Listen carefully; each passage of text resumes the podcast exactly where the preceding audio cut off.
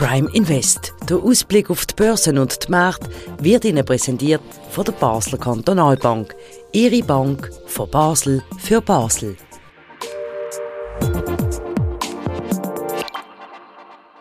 Aktienmärkte, die Freude bereiten, Leitzinsen, die vielleicht nächstes Jahr schon wieder sinken und Fragen von Hörerinnen und Hörern. Das heute Themen im neuesten und letzten Prime Invest von diesem Jahr und damit ganz herzlich willkommen zu dieser Sendung. Mein Name ist Christian Keller, bei mir zu Gast ist der Sandro Merino, der Anlagechef der Basler Kantonalbank. Sind Sie schon bereit für die Ferien? Guten Tag, Herr Keller. Ja, immer um die Jahreszeit. Äh, man freut sich irgendwie auf eine Pause über die Jahreswende, also bereit sicher, ja. Das müssen Sie sich zuerst noch verdienen. Ich komme gerade zur ersten Frage, die uns ja. jemand geschickt hat. Ich weiß nicht, das ist eine komplexe Frage. Ich müsste jetzt nicht darauf sagen. Aber Sie sind der Experte. Ausblick, Währung. Ja. Euro, Schweizer Franken. Was kann man da dazu sagen für das nächste Jahr? Ja, also in der jüngsten Zeit, also in den letzten zwei Wochen, haben wir äh, viel Bewegung gesehen beim Euro-Schweizer Franken. Vor allem wegen der veränderten geldpolitischen Perspektive in der Eurozone. Also die Zinsen in der Eurozone werden nicht mehr weiter steigen. Nach Aussagen von Mitgliedern vom, äh, von der Zentralbank, also vom Präsidium von der Europäischen Zentralbank, ist das in der letzten Woche äh, klar geworden. Ähm, und das heißt natürlich, dass äh, so Zinsdifferenz zwischen der Euro und Schweizer Franken und natürlich die Inflationsdifferenz äh, so für einen stärkeren Franken spricht. Also die Realzinsen nach Inflation, also der, der Zins nach Kaufkraftverlust ist in der Schweiz größer als in der Eurozone im Moment. Und, und auch Perspektive ist so, dass das eine Weile lang so dürfte bleiben. Und das ist ja eigentlich äh, der wichtigste Treiber vom Wechselkurs. Oder wie verändert sich äh, die reale äh, Verzinsung beziehungsweise wie trägt die Verzinsung von einer Währung dazu bei, dass Kaufkraft möglichst äh, kompensiert kann werden. Und das bestimmt, wie sich die Kaufkraft von einer Währung langfristig entwickelt. Also eine Währung hat einen ständigen Kampf gegen die Inflation, wo quasi ständig an der, an der Kaufkraft nagt. Schließlich sind wir ja beim Euro, äh, bei der Einführung vom Euro bei 1,60, so, so fast bei einem Franken 70 pro Euro. Jetzt sind wir letzte Woche kurz fast bei 94 äh, Rappen pro Euro. Oder da sieht man an dieser Entwicklung, sieht man auf, dass Kaufkraft in der Schweiz langsamer gefallen ist als in der Eurozone. Es ist einfach eine Differenz. Auch in der Schweiz ist die Kaufkraft von einem Franken nicht mehr so hoch wie vor 20 Jahren. Oder? Das ist ja nicht nur ein, ein Problem oder ein Phänomen in der Eurozone, sondern überall. Aber die Differenz ist, ist äh, sozusagen über lange Zeit, über 10, 20 Jahre, würde ich sagen, dürfte der Euro äh, so ein halbes bis ein Prozent pro Jahr im Wechselkurs verlieren nominal, oder? Das heißt über 10 Jahre 5 bis 10 Prozent. Und wenn wir heute bei 94 Rappen sind, dann dürften wir äh, heute in 10 Jahren wahrscheinlich unter 90 Rappen oder sogar bei 85 Rappen pro Euro sein. Das ist ein, äh, ein unvermeidlicher Prozess, das weiß man auch, auf das kann man sich auch einstellen. Das ist das Ende von der schweizerischen Exportwirtschaft, wenn ich jetzt das Cent denke. Nein, weil es ist ja eine reale, also es ist ja Kaufkraftentwicklung, oder? Man kann sich dann äh, in dem Sinn auch für einen Franken äh, weniger kaufen. Es ist das passiert ständig. Das ist über die letzten 50 Jahre passiert. Man sieht es beim Pfund. Das war mal 4 Franken pro Pfund und der Dollar ist mal äh, locker 2 Franken äh, pro Dollar gewesen, der amerikanische US-Dollar.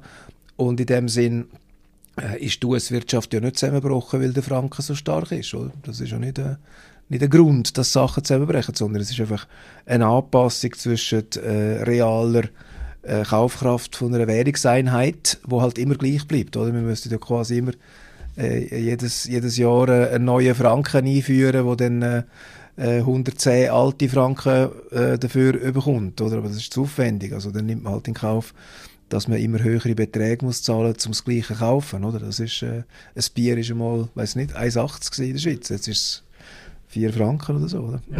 Aber die Frage wahrscheinlich auch vor dem Hintergrund, was sind die Konsequenzen, an was muss ich denken, wenn ich vielleicht auch Titel im Ausland kaufe, an den Aktienmärkten?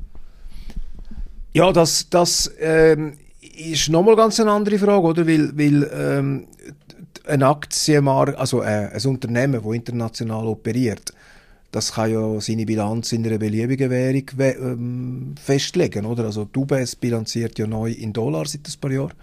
Die Aktie ist aber in Franken denominiert. Das ist kein Widerspruch. Auch ein Nestlé hat wahrscheinlich im Geschäftsmodell nur noch wenig Schweizer Franken, weil sie weltweit operiert. Also der Schweizer Franken ist eine Währung, die im globalen äh, im globalen äh, Zahlungsverkehr ein, vielleicht ein paar Prozent vom, vom Zahlungsvolumen ausmacht. Und äh, in dem Sinn kann, äh, kann jedes Schweizer Unternehmen, wenn es will, seine, seine Bilanz auch in Dollar oder Euro oder, oder was auch immer, japanische Yen, ausweisen und die Aktien in dieser Währung kotieren, ändert aber an den ökonomischen Realitäten nicht wahnsinnig viel. Es ist nur, eine, äh, man hat einfach eine andere Einheit gewählt, oder? Wenn ich meinen 100 Meter Lauf in Yard mache, bin ich deswegen nicht schneller geworden als Sprinter, oder? Von dem her, äh, also gleich, gleich langsam. Äh, das, das, ist, äh, das wird überschätzt bei Aktien, oder? Weil es ist, äh, es ist einfach eine buchhalterische Einheit und muss man halt eine Währung wählen. Und oft nimmt man die Währung, die man historisch genommen hat oder wo, wo der Sitz von der Gesellschaft ist. Oder andere nehmen nachher die Währung, wo sie den grössten Umsatz haben. Das ist eine Frage von der Strategie, oder? Gut, dann reden wir doch über andere Sachen, die doch auch recht stark ausschlaggebend sind für die aktuelle Entwicklung an den Aktienmärkten ist sehr erfreulich. In Ihrem wöchentlichen Newsletter, wo Sie jetzt auch wieder geschrieben haben, sind Sie fast schon euphorisch, habe ich das Gefühl, wenn ich das so, wie ich sie jetzt langsam kenne. Sie freuen sich nächstes Jahr auf sinkende Leitzinsen. Habe ich das richtig gelesen? Ja, also nicht nur ich, sondern das ist eben, was, was der Euro schwach gemacht hat letzte Woche. Es ist eigentlich jetzt äh, in den letzten zwei Monaten äh, zunehmend klar geworden, dass man äh, davon ausgeht, dass man nächstes Jahr äh, bei, den, bei den Hauptwährungen, also Euro, Dollar und aus Sicht von der Schweiz auch beim Franken, dürften Zinssenkungen sehen. Und äh, das äh, hat mit der relativ schwachen Konjunktur zu tun, aber auch natürlich vor allem damit zu tun, dass die Inflation jetzt äh, recht gefallen ist in dem Jahr. Recht stark gefallen ist. Die, die jetzt meinen, super, jetzt kann ich gerade kaufen, die sollen einfach noch den Satz lesen, Herr Merino. Es besteht derzeit das Risiko, dass die Märkte die kommende geldpolitischen Lockerung etwas überschätzen. Also auf der anderen Seite sagen sie dann wieder, nein, aufpassen. Ja, es ist halt sehr schnell gegangen. Also die, äh, die Wende, also vor kurzem hat man noch gesagt, äh, es gibt nochmal Zinsschritt und die Inflation ist noch nicht äh, sozusagen besiegt. Ähm, es gibt neue, ähm, sozusagen verankerte Inflation in der Wirtschaft, äh, Lohnpreisspirale, aber die neuesten Inflationsdaten sprechen ganz eine andere Sprache und auch die wirtschaftliche, die wirtschaftliche Entwicklung, Konjunktur ist recht schwach. Oder? Und alles in allem ist wie so ein bisschen der Konsens noch stärker in Richtung gegangen, es wird ziemlich sicher nächstes Jahr Zinssenkungen geben. Aber der Sinneswandel immer, ist halt immer ein bisschen so an den Finanzmärkten, wenn, wenn der Markt äh, eine neue Haltung einnimmt, von, ausgehend von einer alten, dann übertreibt er wieder auf die andere Seite. Es ist immer ein, bisschen ein, äh, ein Überschiessen von den Erwartungen. Also von dem her muss man da ein bisschen Angst haben, dass das jetzt ein bisschen zu weit gegangen ist. Oder man sieht es auch bei den, bei den Schweizer Zinsen. Ähm, zum Beispiel die zwei, drei, vierjährigen Hypotheken, die sind äh, plötzlich um, um ein halbes Prozent günstiger geworden in den letzten paar Monaten. Ähm, das ist auch sehr schnell gegangen. Eigentlich für Zinsbewegungen außergewöhnlich schnell und dann muss man ein so im Hinterkopf behalten, ja, es könnte jetzt schon einmal auch eine Gegenbewegung geben. Also bei der nächsten schlechten Inflationszahl äh, heißt es wieder, ja, vielleicht kommt die Zinssenkung doch nicht. Also so funktioniert halt der Finanzmarkt. Da muss man ein versuchen, äh, so weit wie, wie sinnvoll ruhig zu bleiben, oder? Wie Ihr Job funktioniert, ist auch eine von den Fragen, die wir haben. Das würde mich auch interessieren, wenn man Ihren Job so einfach anschaut, wie er im Alltag funktioniert. Was ist denn Ihre Antwort? Was machen Sie den ganzen Tag? Ja, eigentlich die wichtigste äh, Aufgabe ist, sage ich immer, äh, ist nichts zu machen, wo im Nachhinein offensichtlich dumm war. Oder? man weiß es natürlich erst im Nachhinein, aber wenn man es hätte können wissen oder wenn man etwas nicht verstanden hat, nicht gesehen hat, hätte können anschauen, nicht angeschaut hat, also alle vermeidbaren Fehler äh, nicht machen, das ist ein großer Teil. Also alles, was man im Nachhinein findet, wie haben wir können so ähm, blöd oder unvorsichtig oder, oder desinformiert oder wie auch immer oder naiv oder einfach, es, es gibt Sachen, die passieren, oder? Die Börse geht auf und ab. Das ist nicht falsch, wenn wir halt einmal äh, auf dem falschen Fuß mit der Strategie verwünscht sind, oder? Es ist ein, ein Mitgehen mit den Marktbewegungen. Aber wenn wir natürlich außergewöhnliche Bewegungen haben, wo sozusagen die anderen im Markt nicht gemacht haben und mehr oder weniger nur wir gemacht haben, weil wir eben nicht besonders äh, intelligent oder umsichtig oder clever agiert haben, dann, dann äh, fuchst es einem zurecht, oder? Und, und das will man vermeiden. Also man will vermeiden, dass man irgendetwas gemacht hat, wo man im Nachhinein bereut, wo man sagt, nein, das äh, hätten wir aus dem damaligen Wissen müssen sehen. Aber Sie kommen am Morgen und schauen Zeitungen an oder äh, Portal an. Mit, mit, ich nehme an, Sie werden viel Konjunkturdaten auswerten. Oder wie, wie läuft das konkret? Nein, also wir sind, wir sind ein Team. Oder? Also meine, Im Anlageprozess würde ich sagen, sind auf täglicher Basis äh, etwa Dutzend Leute involviert, die intensiv äh, auf Spezialgebiet äh, Sachen anschauen, also Währungen, Zinsen, bestimmte Aktiensektoren, auch Schweizer Einzeltitel, Rohstoff, Gold. Also da gibt es Leute, die, sich ein bisschen spezialisieren und, und halt ähm, sich melden, wenn es außergewöhnliche Entwicklungen, vor allem außergewöhnliche Erwartungen, Tendenzen oder, oder Krisenpotenzial hat oder Immobilien, ist auch ein Thema. Und dann haben wir einen wöchentlichen Austausch, regulär, jede Woche, zwei Stunden. Äh, einmal ist es äh, sehr strukturiert, wo wir quasi durch alles durchgehen, nach einer bestimmten Agenda. Und jede zweite Woche ist es bewusst ein bisschen unstrukturierter, wo wir halt auch mal über Sachen reden, wo, wo wir sonst nicht unbedingt Zeit haben, um im Tiefe äh, irgendein Thema, wo wir in Tiefe können, ein bisschen äh, anschauen Und das ist bewusst, dass wir einen strukturierten und unstrukturierten Termin haben, damit die Diskussion auch ein bisschen frei kann sein ab und zu. Und ähm, das ist das eine. Und das Wichtigste ist natürlich die Wahl von der Anlagestrategie selber, oder? Wo man sozusagen natürlich der Kunde äh, hat da eine wichtige Rolle. Er muss ja entscheiden, hat er 100% Aktien, hat er gar keine Aktien, hat er irgendetwas dazwischen. Ähm, da muss er sich irgendwie bewusst sein, was, was das heißt, oder? Meistens schaut man historisch, was das in der Vergangenheit geheissen hat. Und dann hofft man natürlich, dass man bei der Wahl von dieser Mischung äh, irgendwie insgesamt äh, äh, eine glückliche Hand hat oder? Und, und das sinnvoll diversifiziert hat. Ob das dann optimal diversifiziert ist, weiß man erst im Nachhinein. Oder? Also es ist auch nicht so, dass man das äh, alles im Voraus kann einfach machen. Es gibt nicht ein Erfolgsrezept äh, wie beim Bauen von einer Brücke, wo ich weiß, wenn ich es äh, korrekt macht, dann hebt die Brücke, oder? Das ist eine Ingenieursleistung.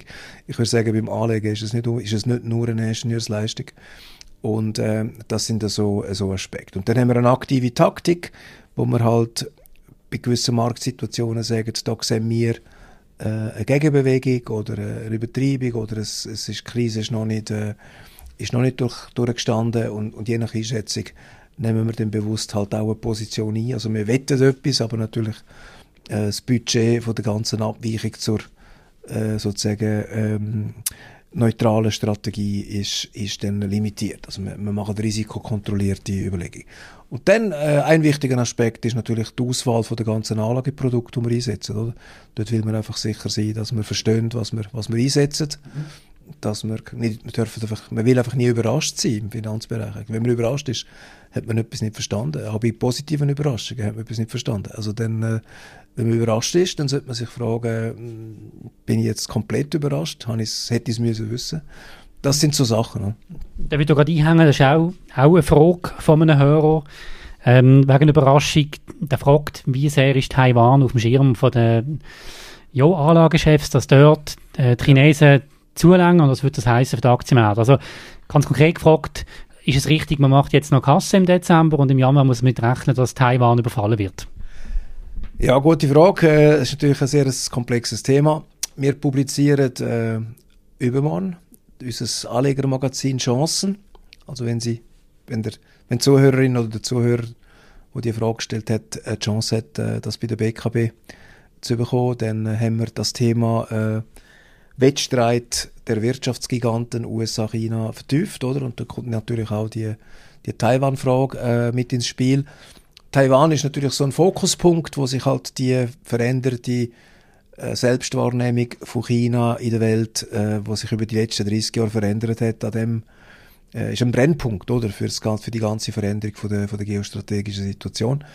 Jetzt kann man natürlich endlos strategisch, militärisch, geopolitisch, außenpolitisch, äh, wirtschaftlich das Thema analysieren. Aber am Ende des Tages äh, wissen wir natürlich gleich nicht wirklich, was in den Köpfen von der Führung von der chinesischen kommunistischen Partei äh, vorgeht. Und das ist das Gremium, das letztlich über irgendwelche ähm, Aktionen in Richtung Taiwan äh, entscheiden würde. Ähm, es ist klar, dass es für alle Beteiligten einen, einen hohen Preis würde haben, oder? Also das, die ganzen wirtschaftlichen Disruptionen, sicher kurzfristig, aber möglicherweise auch längerfristig, ähm, ist natürlich so der, wie nennt das, die Abschreckung ist nicht militärisch, sondern wirtschaftlich, oder? Ich das ist, glaube ich, schon eine sinnvolle These, dass man sagt, früher hat man sich gegenseitig mit dem äh, atomaren Vernichtungskrieg bedroht und somit äh, den Krieg vielleicht verhindert. Äh, jetzt ähm, bedroht man sich mit einer gegenseitigen wirtschaftlichen Abhängigkeit und einer, und einer sehr äh, tiefgreifenden wirtschaftlichen Krise, wo bei einer extremen Verschlechterung von der Wirtschaftsbeziehungen passieren würde. Ähm, das sind halt so, so Gegebenheiten. Es ist sicher schlecht für die Finanzmärkte, kurzfristig sowieso, das gibt sicher eine, eine große Korrektur. Aber ähm, kann man jetzt einen Horizont angeben, kann man jetzt sagen, es passiert nächstes Jahr oder erst in 20 Jahren oder es passiert gar nicht, das ist äußerst schwierig, oder? Gut, dann ziehen wir noch mal Bilanz bei den nachhaltigen Anlagelösungen, wo Sie ja vertreten bei der Basel Kantonalbank, um ein bisschen sehen, wo wir stehen. Was ist Bilanz Ende Jahr? Also noch nicht ganz Ende Jahr, aber jetzt äh, per 8.12. können Sie sagen, was, wie Sie, wie Sie insgesamt abgeschnitten haben? Ist es etwa, äh, also ist es ein Börsenjahr, wie man es durchschnittlich dürfen warten, mit ein paar Plus? Oder sind Sie froh, haben Sie es irgendwie von schwarze Null geschafft oder haben Sie groß abgerundet?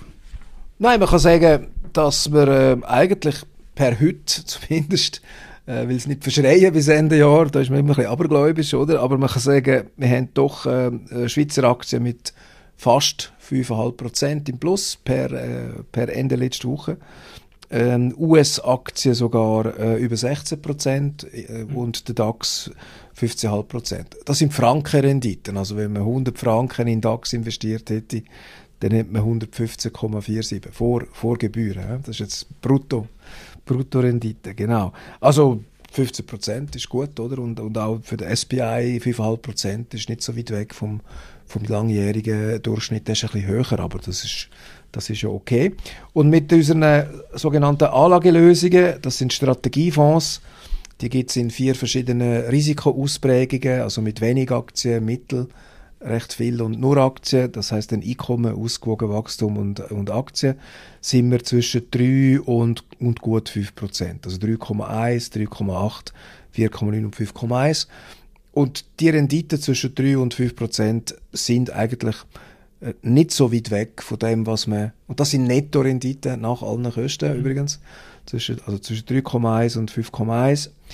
Ähm, dort ist man eigentlich dort, wo man, wo man langfristig pro Jahr im Schnitt etwa sollte sein. Also das wäre, wenn das jetzt, also wenn ich jetzt könnte unterschreiben, das kriegen wir jetzt in Zukunft jedes Jahr, oder, dann würde ich das machen. es geht leider nicht, aber das ist okay. Das ist ein, gute, ein gutes Ergebnis per, eben per Ende letzte Woche, per 8. 8. Dezember. Also der November versöhnt mich, äh, ich bin sehr erleichtert, oder, dass, wir, äh, dass wir jetzt da sind. Ende, äh, Ende Oktober hat es noch ein bisschen anders ausgesehen. Ja. Ja, an diese Sendung mag ich mich, mag ich mich erinnern, da war ein bisschen depressive Grundstimmung gesehen. Ähm, und jetzt hat sich das Blatt wieder gedreht. Genau. Wir sind fast am Ende von der Sendung. Ich habe noch eine Frage vom Hörer, die ich gerne reinbringen möchte. Und der hat uns gesagt, es falle ihm auf in unseren Sendungen, ähm, ging es um Pharma oder um Banken, aber nie um die Versicherungsbranche. Und die sind doch auch wichtig. Darum würde ich gerne mal die Frage stellen, jetzt einfach rein aus der Anlegersicht. Welche Rolle spielen die Versicherer, was muss man darüber wissen? Ja gut, äh, Versicherer äh, sind natürlich auch ein komplexer, grosser, ein grosser, komplexer globaler Sektor. Ist in allen wichtigen Wirtschaftsräumen gibt es natürlich prominente Versicherer. Äh, äh ohne Versicherung äh, keine Investments, weil äh, die Risiken äh, unversichert eingehen für grosse Projekte ist, ist, ist unmöglich. Und da gibt es natürlich Lebensversicherung, äh, Sachversicherung, Rückversicherung. Die haben dann ein andere Geschäftsmodelle. Wir haben äh, mit der Pandemie im Frühling 2020 äh, eigentlich das grösste oder, das, oder ich glaube, es ist das grösste Risiko, das die Versicherungsindustrie sieht, nämlich eine schwere globale Pandemie mit einer, mit einer natürlich noch viel höheren Mortalität, als wir das bei äh, Covid gesehen haben. Und dann haben wir auch gesehen, im, im Februar, am 18. Februar 2020, also vor, äh, vor bald vier Jahren, äh, sind, äh, ist der Schweizer Aktienmarkt als Ganzes, der SPI ist 20 Prozent taucht äh, in der Abwärtsphase und äh, die Versicherungsbranche doppelt so viel. Also man hat äh, sozusagen in wenigen Wochen, in ein, zwei Wochen, hat man 40, 50 Prozent vom Wert von der Versicherungsaktie verloren. Oder? Das ist dann bis zum Frühling 23 äh, von den grossen Titeln, also Zürich, Swiss Life, Schweizer Rück, äh, ist aufgeholt worden. Zürich ist ja auch stark im Sachbereich, Swiss Life ist, äh, das Wort sagt äh, im Lebensversicherungsbereich stark und, und Schweizer Rück ist ein, ist ein wichtiger, grosser europäischer Rückversicherer. Und es ist also drei Jahre gegangen, bis der Effekt von der, von der Pandemie im Aktienkurs wieder äh, aufgeholt war. Zum Glück ist äh, Covid-Pandemie nicht wirklich das grosse Ereignis gewesen, wo man bei den Versicherungen sozusagen in den Risikoszenarien im Hinterkopf hatte. Aber es ist äh, offensichtlich ein grosses Ereignis gewesen, auch, auch für die Aktien der Versicherungsindustrie. Jetzt glaube ich, kann man sagen, die Zinswende ist für die Versicherungen gut, oder? Es wäre ja schwierig, äh, Lebensversicherungen zu verkaufen mit negativer äh, Realrendite. Irgendwo ist die Verzinsung äh, von der Prämie, die man einzahlt, zum Beispiel bei einer Lebensversicherung wichtig. Und äh, das ist, also das Zinsumfeld ist gut. Und das andere ist natürlich die Frage, wie sich jetzt äh, Klimarisiken auf Versicherungsprämien in der Sachversicherung äh, auswirken. Oder? Das ist natürlich ähm, noch ein offen. Wir sehen ein bisschen, dass äh, gewisse Trends, also in exponierten Lagen, zum Beispiel Florida, ist natürlich jetzt mit dem Klimawandel und der häufigeren oder vielleicht auch nicht nur häufiger oder weniger häufig, also nicht häufiger, aber stärkeren äh, Ereignis mit den Hurricanes, äh, so dass eben sich die äh, privaten Versicherungen ein bisschen zurückziehen. Das haben wir so bisschen mitbekommen im Markt und dass mehr äh, staatliche Versicherungen, also eine Art Gebäudeversicherungen äh, in der amerikanischen Ausprägung äh, in die Presse springen und da sieht man, dass wahrscheinlich mit, äh, mit äh, Sichtbarkeit von den Auswirkungen vom Klimawandel wird es wahrscheinlich differenzierter sein, ähm, zu welchem Preis gibt es noch äh, äh, Ereignisversicherungen, also Katastrophen, Wetterversicherungen, Unwetterversicherungen etc.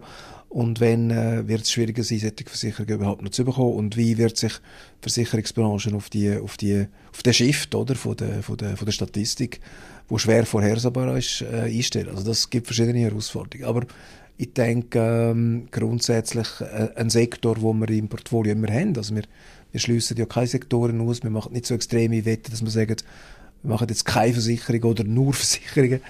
Aber äh, ich denke, der Finanzsektor, äh, auch, der, auch der Bankensektor übrigens, ähm, wenn die Zinswende verdaut ist, was ja oft nicht ganz ohne, äh, ohne Bauchweh geht, äh, Credit Suisse äh, lässt grüssen, oder? Das ist äh, sicher auch, hat auch mit der Zinswende indirekt etwas zu tun. Ähm, und äh, wenn das aber verdaut ist, ist eigentlich das Positivzinsumfeld eigentlich das normale Umfeld. Also wenn man sich eine Bank vorstellt, in einem normalen Umfeld oder auch eine Versicherung, dann denkt man an ein sinnvolles äh, Zinsumfeld mit positiven Realzinsen, also mit Zinsen, die höher sind als die Inflation. Und das haben wir jetzt in der Schweiz seit wenigen äh, Wochen oder Monaten wieder. Also wir haben wieder positive Realzinsen. Ist jetzt äh, recht lang gegangen, bis wir das äh, hatten, seit 2015, oder? Gut, Herr Marino, vielen Dank für Ihre ausführlichen Einschätzungen wir sind am Ende vom Prime Invest. Dankeschön für Ihre Analyse im ganzen Jahr. Sehr geschätzt bei uns und wir freuen uns auch, dass wir Sie nächstes Jahr dann auch wieder hören bei uns. Ich wünsche Ihnen eine gute Zeit, gute Erholung. Ihnen auch. Merci, ja. Wünsche Ihnen noch, wünsche Ihnen noch einen guten Jahresabschluss. Ja, ja, eben, werden wir die letzten drei Wochen noch äh, gut äh, in sicheren Hafen bringen, sozusagen, genau. Genau. Das war es vom Prime West. Vielen Dank fürs Interesse. Wenn ihr den Podcast noch nicht abonniert habt, dann gerne den Hinweis an dieser Stelle. Ihr könnt das machen überall, wo es Podcasts gibt, auf allen möglichen Kanälen, Apple Podcasts, Google Podcasts, Spotify und andere Kanäle. Und dann sind ihr immer informiert, wenn wir am Montag zu oben das Gespräch aufzeichnen und am Dienstag jeweils am Morgen ausstrahlen. Nochmal vielen Dank und eine gute Woche. Auf Wiedersehen.